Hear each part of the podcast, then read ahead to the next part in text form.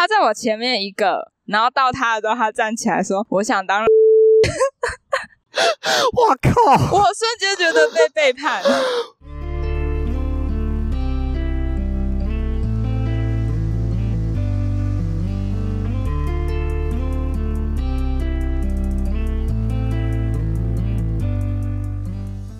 欢迎收听，你又知道了。每周让你知道一件你可能不知道的事。我是老八，我是芝芝。我刚忘了叫你小名字。我刚刚就有想了，我想说，嗯，待会可能要自我介绍一下吧。谢谢芝芝。今天就是新来宾芝芝。今天我们想要聊的事情是从众这件事情。对。先要讲从众这件事情，一开始一开始到底是怎么想到的啊？那我就简单分享一下，因为我常常会在日常生活中发现一些很小很小很小的小细节。对，总之我，而我们三月初的时候，我们不是疫情开放，可以就不用戴口罩吗？嗯哼，对。然后我工作的那个地方，它算是一个艺艺文场馆，就是剧场，所以会有很多人来看演出、看戏这样子。对，所以是剧团的人？诶，不是，我那时候那份工作是在场馆里面当服务人员。OK，算前台吗？对，就是前台嘛。对，呃，我们我们工作内容很多啊，就是好比说验票，或者是帮你代位，或者是一些就是迟到进场跟机务，很多很多很多。就是你如果比较没有概念的话，你可以想象成电影院帮你收票的人，但是我们做的事情有更多。如果没有没有进进去过剧场的话，好，总之那一天。我们三月初的时候，台湾有一个还蛮大型的法国音乐剧来台湾。OK，对，《罗密欧与朱丽叶》。哦，我超喜欢那一部。对，哎，我记得在 YouTube 上面有一个那个《罗密欧与朱丽叶》的音乐剧，那个东西剧我非常的喜欢听。其实因为我原本没有在追啦，但是。他应该就是原班人马来，哈，是吗？所以那个你几十你说那个 CD 对不对？对对对，就是他们。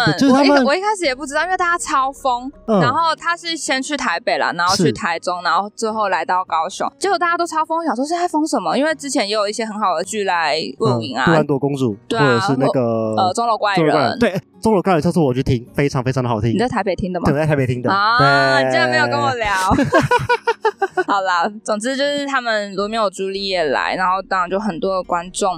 然后那时候我们会有迟到进场点，是就是那个点到了，迟到的观众可以再进去里面再观看演出这样子。我那边就坐了很多的人，大家都戴着口罩。可是我刚刚说那个时候其实刚开放了，已经可以不用戴了。对，当然你可以自己选择。然后有个女生她没有戴，我一开始我就有注意到她。然后后来那女生她就看到大家都戴口罩，她就跑过来问我说：“哎，请问现在是不是可以不戴？”我就跟他说可以啊，完全没有问题。他就好，他就很放心的回去他的座位，然后一直到洛卡塔。不剪，不行，我很容易有老痰呢，我才几岁。好，继续。好，反正就一直到散场，我都看到他都是没有戴口罩的。这一点小事情，我就觉得他很棒。嗯哼，因为我知道大家会戴口罩，是因为可能现在疫情其实还是有可能会传染，所以大家才会戴口罩。但我觉得应该可能会有一些少数人，他们可能是看到大家戴，就觉得说，哎，大家都戴，那我也戴一下好了。对，就是我觉得他有点从众心理的感觉。这应该就是因为我那时候就是这一点小小的心理的感觉，但是我说不出。后来就是经由提醒之后，发现说，对啦，这个就是就是我原本就想讲从众。嗯哼哼，我就一直。记着，后来有一天我要去我家附近的咖啡厅，我就说啊，对啊，现在就不用戴了，那我也尝试着不要戴好了。反正我们原本的生活就是没有戴口罩的，是对。结果我发现，哦，真的会不习惯呢。对，就是我看店员，我会很想要把眼睛飘掉，然后就是就是各种的害羞嘛，没自信。我原本就没有很有自信的，但现在又更。但我觉得这件事情是，我觉得这件事是好的，所以我想要尝试这样做。嗯哼，对。但虽然也也没有说我之后都不会戴口罩了，我还是会看情况。但是那时候就是突然想要做这个尝试。哦，对，这是一个从众的行为。因为我记得最有趣、最有趣的一个从众的实验是在电梯里面设一个监视器。他做什么事情呢？就是那个人进到。电梯里面之后，他发现，哎，所有的人都背对着电梯门。对，那那时候想说，你进电梯之后，你会做第一件事情什么？转过来，转过去嘛，因为你要知道你自己去哪里嘛，对不对？对。所以你就想说，大家都背对电梯门，到底发生了什么事情？大家都在看镜子，然后就会觉得坐立不安，想说，我是不是要跟着转？是不是要跟着转？然后就这样跟着转过去。对，这个就是最有名、最有名的一个从众实验。哎，那我想知道，是那个实验的所有的数据吗？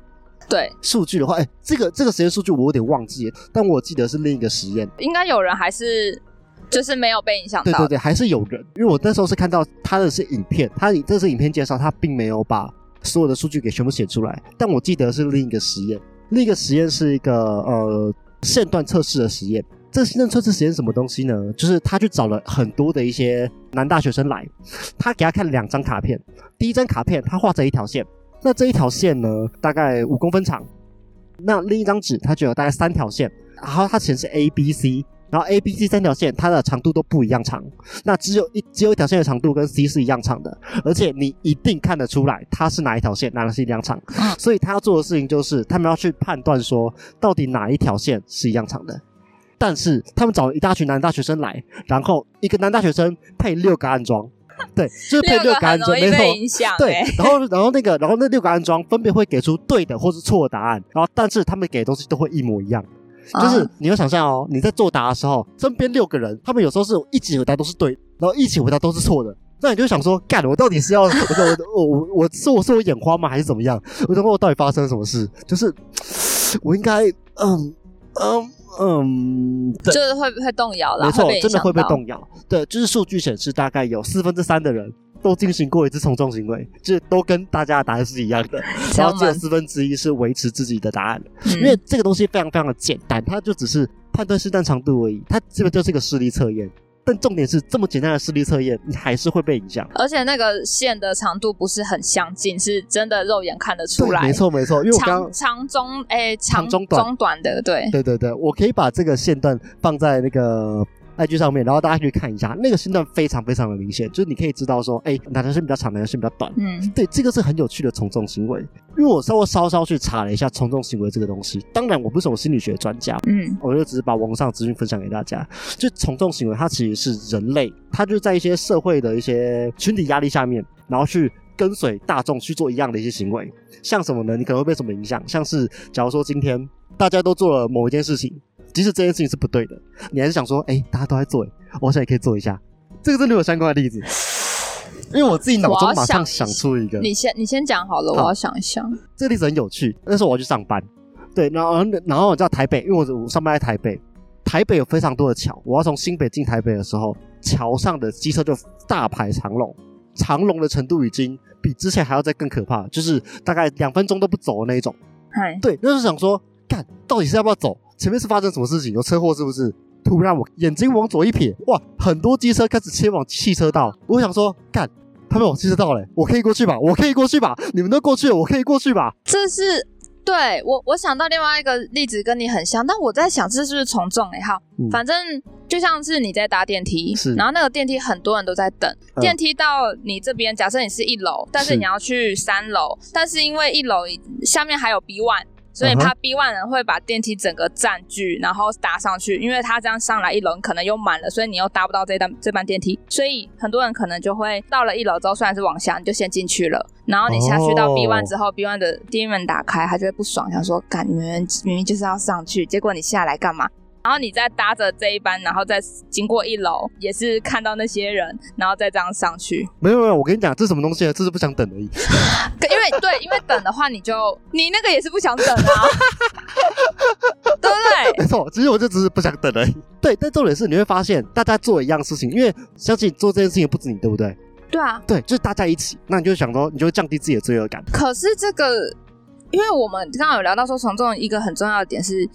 因为压力，群体这个有压，哎，群体压力感觉有点像是你不做，你就是特立，你就是特立独行，你你就是怪胎。但呃，另一个东西是群体，呃，应该说群体给你这个想法，给你这个思考，呃，给你这个行为是，哎，这样做是被允许的，那你就会被推往那一边，因为那边是对你比较方便。嗯。对，我认为是这个样子，降低心降对降低心理罪恶感这件事情，对这个蛮有趣的。然后我这故事还没讲完，就我上去之后呢，就很多机车在前面嘛，对不对？然后我就发现，干警察在前面靠腰啊，一网打尽。然后那时候我想说，干干干，那不止我，不止我，不止我，不止我，他应该很难抓吧？我就这样顺顺过去，因为他们知道拦下我们绝对大塞车。对对对，他他也不能全部都拦啊。拦我们，对，因为我前面已经有十几台车过去，不要说不要拦下我，不要拦下我，不要拦下我，不要拦下我，不要拦下我，我就这样过去了。这件事情后来就是你在经过那个地方大塞车，还是继续这样子吗？对，没错。可是如果一直持续这样的话，警察他们可能就会想应对方法吧，或者是可能交通局那边到底是不是有人引导他们过去，但我不知道，因为我只看到警察在那边，我操。我觉得有可能，因为有时候就是一些路口真的是大塞车折换，然后在不影响交通就是更乱或者是安全的前提下，可能警察有时候会做这样的疏通。确实，确实。但我刚刚想到另外一个可能跟压力有关系的话，是大家不是习惯性坐电扶梯会靠右，但其实是。应该要平均会比较好，但是大家都会习惯靠右，然后就觉得说左边让出来给就是赶时间的人可以用走的，对。但是有些人他们就是资讯比较流通，是，所以已经越来越多人知道说站在左边是没有关系的，所以很多人可能会想要坚持站在左边，但是因为大家都站右边，所以就你就被谁？对，就会被谁，或者是会被骂什么的，所以他可能也不想要有这样的后果，所以他就也一起站右边。这个蛮有趣的，这个我觉得也算从众行为一种。但这个他可以讨论另一件事情是，这个政策改过很多次。最一开始原本大家提倡站右边，左边就让给要走的人，然后之后又变成哎两边平均会比较好。又有些人就提倡站左边，所以我大家就不确定到底要发生什么事情了。对，但是这个很难改欸。对，如果说难改，就算 A 是对的，可是大家已经 B 行之有年了，对大家可能会继续 B 吧。对，因为我觉得行之有年这件事情也算是从众行为的一种。因为我就照着以前的习惯了，以前习惯不会有问题吧？为什么没被抓？对不对？对啊，电扶梯也没事啊。对啊，电扶梯不会垮下来啊，对不对？所以说他大家就会认为，哎，这件事情是被默许是 OK 的，所以就继续继续的往前走。对对，所以这个就是所谓从众行为的一种。这个也没有也没有对错，它没有对错，它只是人类的一个习惯。对，哎，那我想问一个有趣的问题，你觉得你自己在什么时候不会从众？我觉得我真的很难不从众，我会想要。坚持我的想法，但我就是那个小孬种，小孬孬。我我们我完全无法，因为其实我后来有想到一个我小时候的经验，是那时候可能才小小学三年级四年级吧，是。然后那时候有一次老师在课堂上问说：“你以后想要当什么？”就是想就问你的职业，当然你可以天马行空啊，因为你那时候才小学生，你也不知道你之后到底会做什么。嗯，然后。我跟我的一个好朋友，那时候一个好姐妹，就我们就有在讨论，想说，我那时候是想要当面包师傅，还烘焙师，因为我觉得说，就是看影片什么做蛋糕或做面包，好像很好玩的样子。对，然后我朋友他说他想要做什么，我忘了，但总之不是一些我不能说无聊职业，太 popular 的职业，就不是这么多人选择。对，就是可能。就算他说他想当总统，想要当太空人，我都觉得 OK 啊，因为那时候我们才小学，这是个这是个大家会选的选择。那只是一个梦想而已，又没有说一定要一定要达成。但总之，我们都讲了一个很酷的职业。但是从第一排第一个位置的那位学生开始，一个一个站起来说：“我想要当什么什么。”因为还要讲因为，结果大家几乎都在讲教师跟警察。哈，好无聊哦，so boring，对，好无聊哦。呃，我我也不能说这个职业无聊，但是就是大家想要安全牌。对，就是如果说是一个梦想的话，大家会是一个更天马行空的东西，不是照前面的人讲。对对对，哎，对我，然后我不知道大家是怎么想的，会不会他们可能也有一些很酷的想法，我不知道。但是开始大家几乎都是老师跟警察，就是一些很铁饭碗的工作，迎合大家的答案。对。对，大家几乎都是这样，清一色。我想说最好啦，最好你们大家就是 人没有梦想吗？人梦想呢？最好你如果真的是想当老师，那 OK。可是你们真的全部都想当老师吗？然后就讲讲讲讲，然后我想说不行，我还当然要讲我的嘛。结果我那个朋友他就被影响了，他在我前面一个，然后到他的时候，他站起来说：“我想当老师。”我靠！我瞬间觉得被背叛。好，来，我们访问一下当时被背叛的心情是什么？晴天霹雳！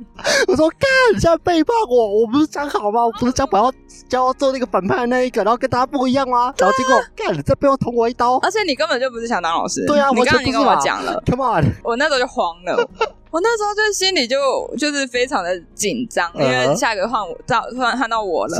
对，我想说你明明就想要讲什么的，而且我要讲烘焙师，哎，这样子如果说只有我讲烘焙师，那我就。我就跟大家不一样。那结果呢？结果你做了什么事情呢？我就说我想当老师。我靠，有啊！感觉这些你 这些没有梦想的人，我就小孬种啊！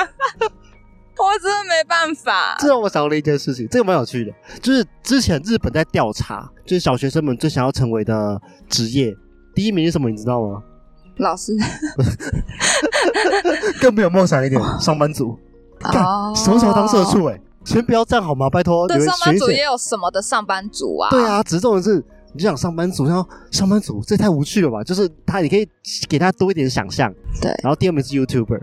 就是说好，这个想象还可以，因为现在小学生就可能被网络影响，YouTube 或者我听过有小朋友想到会师啊，是因为现在会师好像也也蛮流行。对对对，会师的话，哎，我真的尊敬每一位会师，就会出来都都非常非常的厉害。嗯，没错没错没错。另一个点，我觉得是我不知道哎，就是我有点无法理解他们为什么会想选上班族这件事情，是因为他比较安全。我我觉得有可能跟你讲的一样，是比较安全这件事情。可是你那个实验是。在大家都在的情况下，还是一个一个问，非公开。对，这个也是另一个从众有趣的点，是在非公开的状况下面，大家会比较不倾向从众。当当然，因为就不会有旁人压力，对，或同才压力，对对对，一些眼光什么的。但既然这样，为什么答案还是上班族？我不知道，其实这个是我觉得神秘的点。想说，等一下，就是就是就是，你们可以有点梦想。我讲我我讲我讲真的，不知道哎，可能日本的文化，或者是可能跟家人。有关，因为很多人可能，当然就是大部分人都是白领阶级，所以确实是。他看爸妈都都是这样子，那他可能是，嗯，也希望是这个样子。嗯哼哼哼，对。那其实，在从众里面，其实还要讲到几个有趣的东西，是什么样的人不会从众呢？就是他会因为人的性格，还有你对这个东西的专业程度。对，就如果说你对这个东西越专业，你就越知道说你不会从众。就像是我可能跟你聊一些比较专业的剧场相关的东西，比如说灯光怎么调，那大家选一个错的答案，你会选对的那个，因为你知道大家想的这东西真的是错的。对，因为就是在你专业这个领域就不会从众。这个我觉得是蛮蛮有趣的一个点。可是好像大部分的人选那个，我还是会想说，会不会我记错了？哦哦，也是有可能。但因为对，因为对我来说，我目前比较偏向是算是教育相关。我会去看大家的一些迷思，因为因为大家对很多东西会有一些呃错误的印象或者是迷思，我就会想说，嗯，这东西我就不会从众，主要是因为我对这个东西它就是有理解有了解，所以我就比较不会倾向去迎合大家的答案。对，或者你说的性格，或者我觉得心理素质吧，因为像我刚刚说的那件事情是小学发生的，而且我觉得小学或者是国中。我自己啦，大概到国中，大家都是群体生活，所以很容易被同才影响。对对，然后而且你知道，女女生比较会有那种小小小群体，对小圈圈的这种状况，所以你要是其他的姐妹都说想要去一个地方，那其他人都想去另外一个地方，他们就会因为有一种就说啊，我们要去那里哦，你不来吗？或者好，那我们就走喽。我靠，等一下，从小情乐到大，会哎，我哎，真的，我觉得这个真的是自己要突然发现这一点才会跳出来，因为是。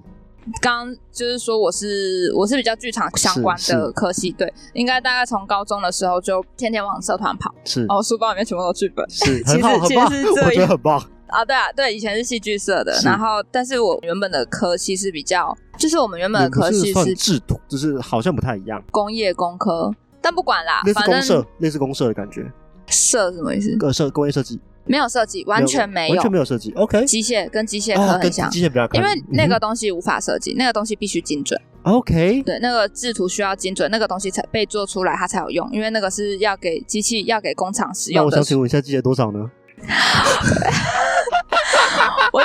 基本的丙级啦，这样子 OK 吧？可以啦，可以啦，可以乙级就没有去，毕竟我那时候都跑社团。好，吧 一句话啦，反正我也不知道你在讲什么，反正你最大，没有关系。反正对啊，反正就是这种这种就是职校话是。要求的基本的有达标，然后有安全毕业，就就这样啊。其他就是我就往往就是我的兴趣那个方向偏，对。然后在班上，我当然就是有点像是异类，但是那个时候大家都就是只顾自己，所以也没差，还好。对啊，我大学就是往往剧场的方面嘛，但是我不知道是我们科系比较开放还是怎么样，我真的不知道其他科系怎么样，可能商业或者是工科或者是设设计群吧，可能我们跟设计群设计群比较比较近。对，然后大家的想法比较自由，比较开放，所以渐渐就比较不会被影响到。OK，或者是大学本来大家的课都也没有完全一样啊，就是比较不会受到旁人的影响，因为你们第一个交集不多，对。对，因为呃，另一个东西是你在交集不多的群体里面，你不太会被影响，对。因为我以前国小国中有时候想法跟别人不一样，我的确会觉得有一点小痛苦了，就是我又不敢自己去做我想要做的那件事情，对。但是我跟你们，我又不是真的的开心，对对啊。但是从在高中、大学之后，就觉得哦还不错，就是有比较自由一点，对，大家都在做自己的事情，自己的事情干就好了，对，都做好自己的事情就好了。所以我觉得这样子对大家本来就是，呃，我不知道怎么讲嘞。其实我觉得它更像是让你自己更 open minded，就是你不会再受到别人的拘束。我觉得这个东西蛮重要的，因为呃，如果说你一直被别人绑着，我觉得你不会去走戏剧相关的东西。对，对，你就无法再找到你自己，你会对或许对这种很很感兴趣，但因为哎，你可能要选一个大家都要选过的职业，你可能要选一个会让大家满意的职业，然后去选择了你不想选的那一个，那你可能就会痛苦。对，当然就是以前。家长或者大人会觉得说什么职业好，什么职业好，那当然是大方向、大数据啦。因为做这个，可能大家会觉得比较稳定，当然也能理解啦。对啦，也能理解啦。我现在做的这个钱就少，小众啊，我马西啦。对对，小众小众。但是如果你以真正想做的事情这个角度去看的话，的确这样子会会比较好一点。对，会比较好一点。嗯哼哼哼，这蛮有趣的。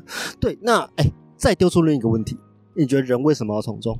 我觉得跟安全有关，嗯哼嗯哼，最最底最底可能可以，甚至可以讲到生存吧。我觉得是，嗯，如果全部的人都挤在 A，啊，你一个人在 B，你很容易就被注意到，注意到可能会惹祸上身。哎，没错没错没错，因为我我查到也是类似的东西，这个他没有一个正确的一个论文，只是我看到了一些资料跟一些影片。他呃，大家有兴趣可以去找一个 YouTube 频道，它叫那个 International。知道，简而言之，这这是一个德国的频道。那它里面在讲的一个东西是孤独这件事情，就是人他是一个群体的生物。然后当你自己被孤立，当你自己跟别人不一样的时候，你自己心里面就会有一种孤独感，然后就会想要让自己很痛苦。然后你就想要去跟别人去做更多一些连接，然后去跟跟别人从众，打破这个孤独感，然后让你自己心里可以好受一点点。这个东西是孤独这件事情它所造成的一些影响。那我觉得从众这个行为跟孤独可能有一点点关系，因为当你自己从众的时候，代表你跟大众走在一起，你不会是那一个被孤立起来的那一个，你不会是那个被剩下的那一个，你存活下来的几率比较高。但孤独会怎么样吗？孤独的话，有研究显示是跟每天抽一包烟的致癌程度差不多。它它会对心理造成很多的一些影响，然后进而造成生理很多的一些影响。但心理会影响生理这一点，是真的会影响。是是，这个是真的会影响到的。心病会影响生理，这个是真的。当然，这个孤独并不是指说自己一个人不好，而是当你自己感受到孤独感这件事情的时候，这件事情对你来说是不好的。但是享受自己一个人这件事情是好的。看你要怎么想象，哎，看你要怎么去定义这件事情吧。没错，没错，没错。嗯，因为我前阵子去动物园是。然后我有一个疑问，就是它上面会就是介绍某种动物嘛？那它上面会写说这个动物是群居型的，对，还是那个叫什么离居型，自己能生存的？我就在想，你这些人是怎么定义的？因为好，如果说真的以大自然来讲，你可以看到某些动物，它们是群体生活，可能这样也比较安全，不会落单，然后不会被其他的就是生物对攻击或者被盯上。但是如果它是已经被人类转养的豢养，转养。豢养，来国文小教室和无安豢豢养。好，就是如果是已经跟人类常这样相处的话，你要怎么去讲它？它到底是群居还是它是适合自己一个人的？应该是说，他们的分类应该是在野外的时候，他们是什么样子的生物们？他们在野外的时候，他们适应的环境是这个样子。那基本上，在这个基因，在在这个在这群动物里面，它们的基因类群就是属于比较独居型或群居型。那猫呢？猫的话，猫猫就有点不一样。猫的话，它更像是跟人类去有一种互相驯化的感觉。就是猫咪它一开始，它在它大概在九千年前被人类所豢养，主要是因为就是它看到人类的谷仓附近有很多的老鼠，所以它们两个就开始有一些。合作关系，没错没错没错，然后就这样子，他们就互相互相的去互相影响，在驯化过程当中也会有很多的一些改变，可能有些猫咪它原本是那个离居型的，那它可能因为跟人在一起，它可能就那有一些群居相关的基因，它就可能被比较表现出来之类，这都是有可能。但这东西它有没有一个定论？其实我我不确定有没有相关的研究，这个我不确定。但但我我必须跟大家说，老鼠的话是那个那也不是离居哎，但是它必须一鼠一笼哦。哦，真的假的？对，它不行。一坨就是四五只老鼠一起，因为它们挤在一起看起来超可爱，然后他们会挤在一起取暖，一起吃东西，那都建立在它们互相很和平共处的时候，但它们其实是互相伤害的。他们会互相打架，哈，天竺鼠车车会互相攻击，对他们其实不行哦，因为很多人不知道，然后都会养在一起，而且老鼠的繁殖力很强嘛，所以很容易你就会生出一窝老鼠。重点是跟兔子一样，对啊，但这个还好，可是最可怕的是他们会互互相攻击。如果说对有一些什么利益关系的话，他们就会互相攻击，然后就可能就会造成受伤啊什么的。对，所以要一鼠一笼。谢谢一鼠一笼的朋友。哎，这我真的不知道啊。原来老鼠是需要这样子去换，去去这样是比较好的。对你如果有那个空间的话，这样是比较好的。一只老鼠就小小的，你空间可能是它呃需要给它准备了大概四五倍大的空间，但是。也还好啦，嗯哼，对对对，跟大家顺便说一下。啊，谢谢 谢谢那个爱鼠人士，爱鼠人士的支援，对，所以哎，叫我想到，所以天竺鼠车车他们其实互相咬、互相攻击，那个就是卡通，那个就是木棉花，OK，那个很赞的，那就是可爱啦。拜托，每天都要看车车，每天早上七点看车车，biu biu biu biu。好，所以总之，人类是算是群居动物。人类算是群居动物，然后我们会因为很多的一些原因，然后去从众，不管是因为压力的关系，或者是因为对自己比较方便的关系，甚至跟可能民族都有关系。嗯所以总简而言之，人是一个从众的生物。当你被孤立的时候，你就会觉得慌张、无助、孤独，所以你就想要强迫自己去跟别人一模一样。哎，那你呢？你刚刚问我会不会从众？我吗？看事情。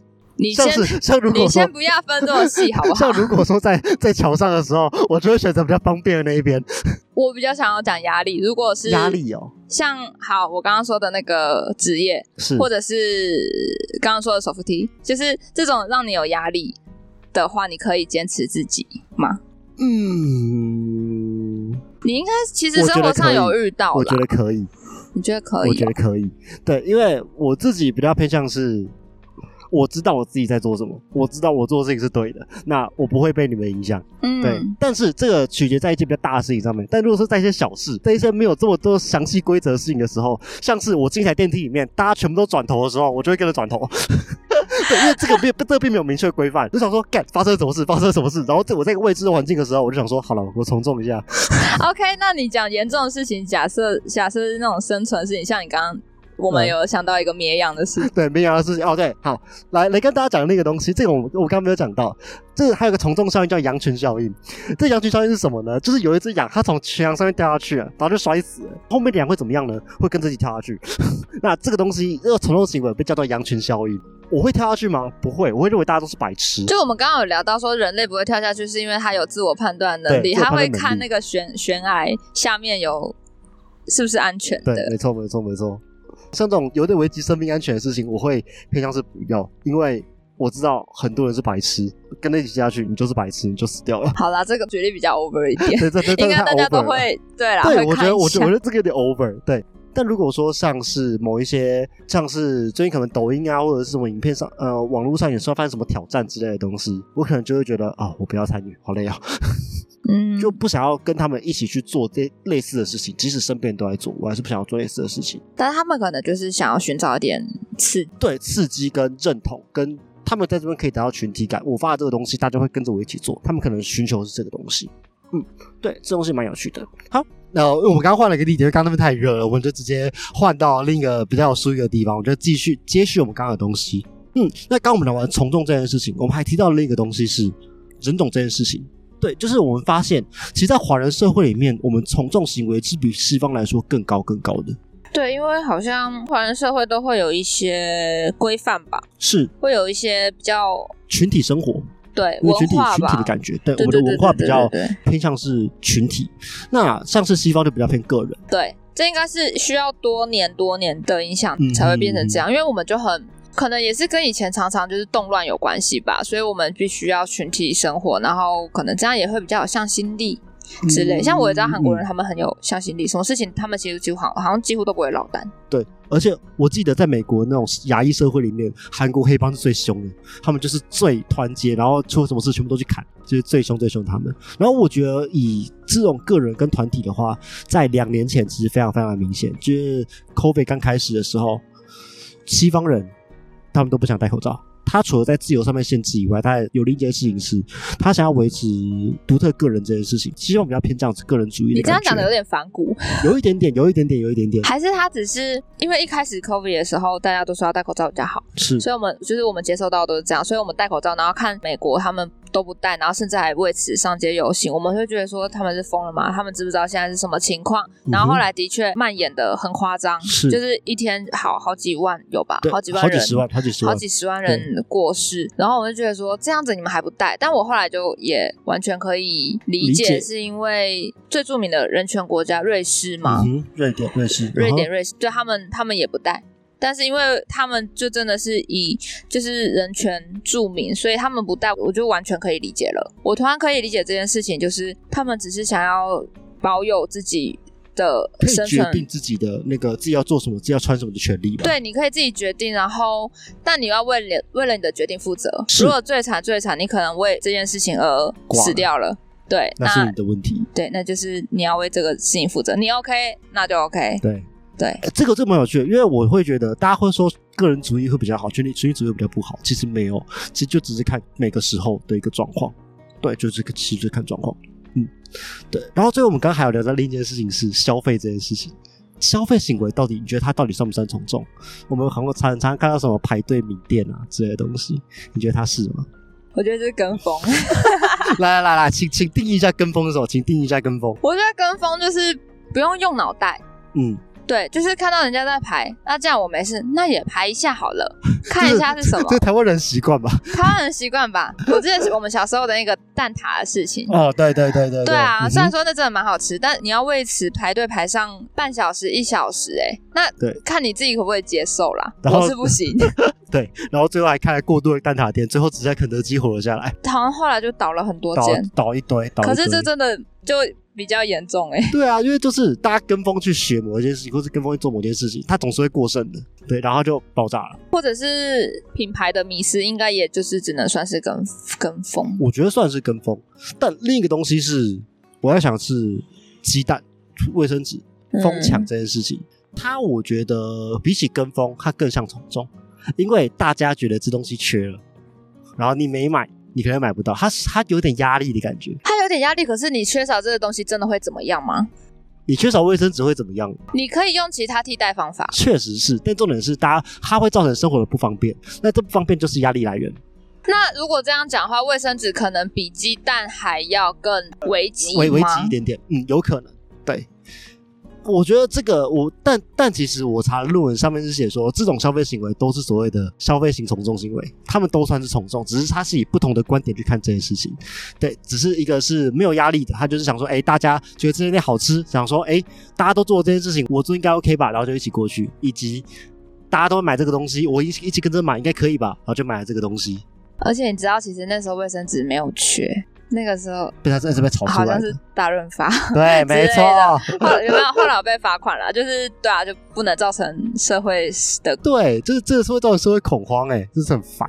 不过我觉得从众可能大方向来讲，跟风可能是大方向，可是从众我觉得是比较，嗯，我不知我不知道怎么讲，但是好像是比较小，比较缩小范围。因为如果我没有被危及到，我可能就不会跟上这件事情，对，跟上这件事情，因为是有可能，嗯。就我以我们家来讲，我们家觉得说没有吃到鸡蛋没有关系啊，因为我其他蛋白质可以就是用肉或者是用豆类去补足。是，当然蛋有蛋它可能卵磷脂之类的好处。嗯哼，对，就是只能用蛋去摄取的。是，我觉得我比较被这件事情影响到，是我现在另外一份兼职工作是在蛋糕店，然后某一天没蛋，我靠！对，某一天突然蛋来的时候是我们叫的量的一半。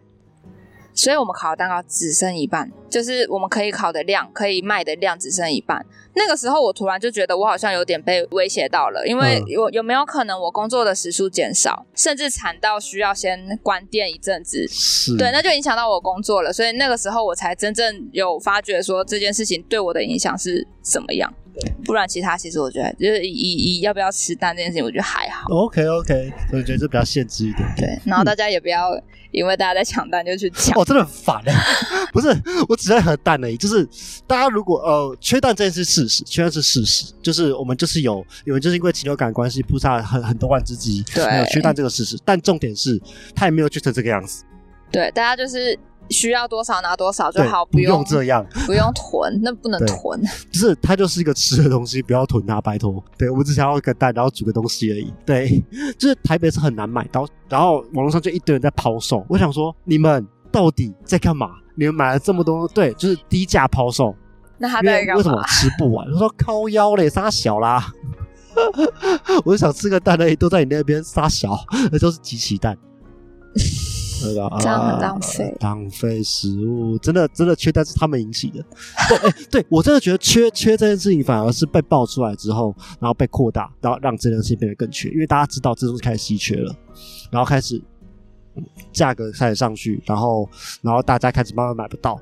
然后大家开始限制购买的数量，都会都会是这个样子。南部还是买得到，但真的蛮贵。我上次去菜市场看，一斤八十三。哦，我跟你讲，以前五十五十几，以前五十几而已。对，因为蛋其实从我记得从去年前年就开始，去年去年慢慢变贵，对不对？对对。但是那是因为原原物料对上饲料关系上去的。对，但现在又遇到这波禽流感。说哦，对，好啦，就大家。嗯，不要囤蛋，好好吃蛋。希望大家都买得到蛋，好不好？希望大家买到蛋。从众吗？哎，买单说从众行为，好不好？买单从众行为，这应该算是。好啦，那今天的节目就到这边。我是老八，我是芝芝。好，我们下次再见了，拜拜，拜拜。